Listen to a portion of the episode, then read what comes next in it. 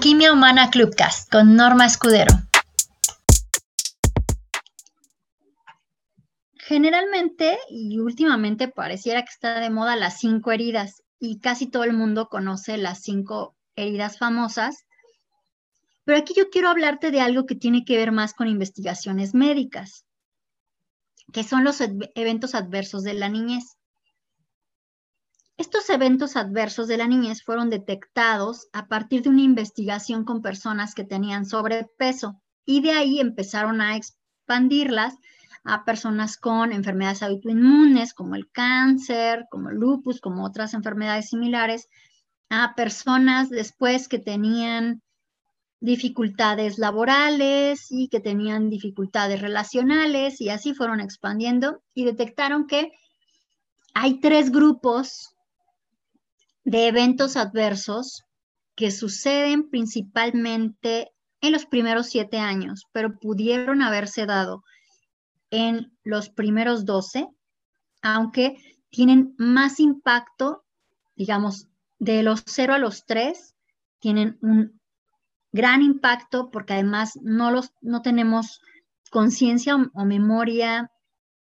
de ellos habitualmente. Después está hasta los siete años, de los tres a los siete, que ya tenemos a veces vagos recuerdos, y después de los siete a los doce, que ya son cosas que a veces sí recordamos más o con mayor claridad. Pero estos eventos adversos pueden producir cada uno de ellos diferentes heridas. Estas famosas cinco heridas de la humillación, la injusticia, el rechazo, y ahorita se me fueron dos, pero esas heridas pueden ser producidas o reforzadas por uno de estos eventos. En las investigaciones médicas que, inicialmente dieron origen a, a estos eventos adversos de la niñez, dicen que por cada uno de ellos que tú tienes, se incrementa el 20% de probabilidad de que ocurra algo en tu vida adulta. Alguna dificultad, de que tengas alguna dificultad, ya sea en el campo de la salud, de las finanzas o de las relaciones. Y tenemos a el abuso, que puede ser emocional, físico o sexual, tenemos los desafíos para el hogar, donde hay eventos como una madre tratada con violencia,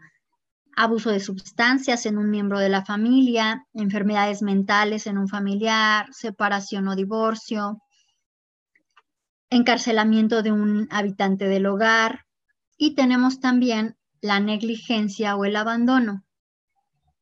que aquí puede ser emocional o físico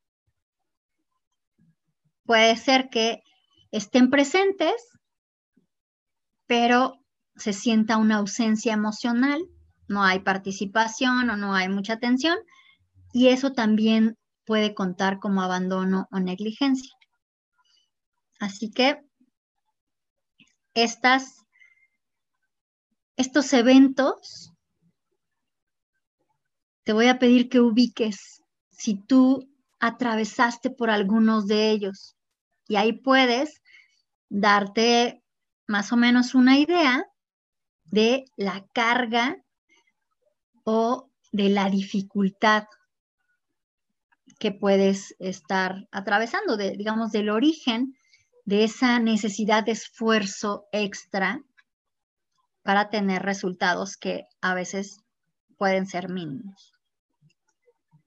O a veces incluso son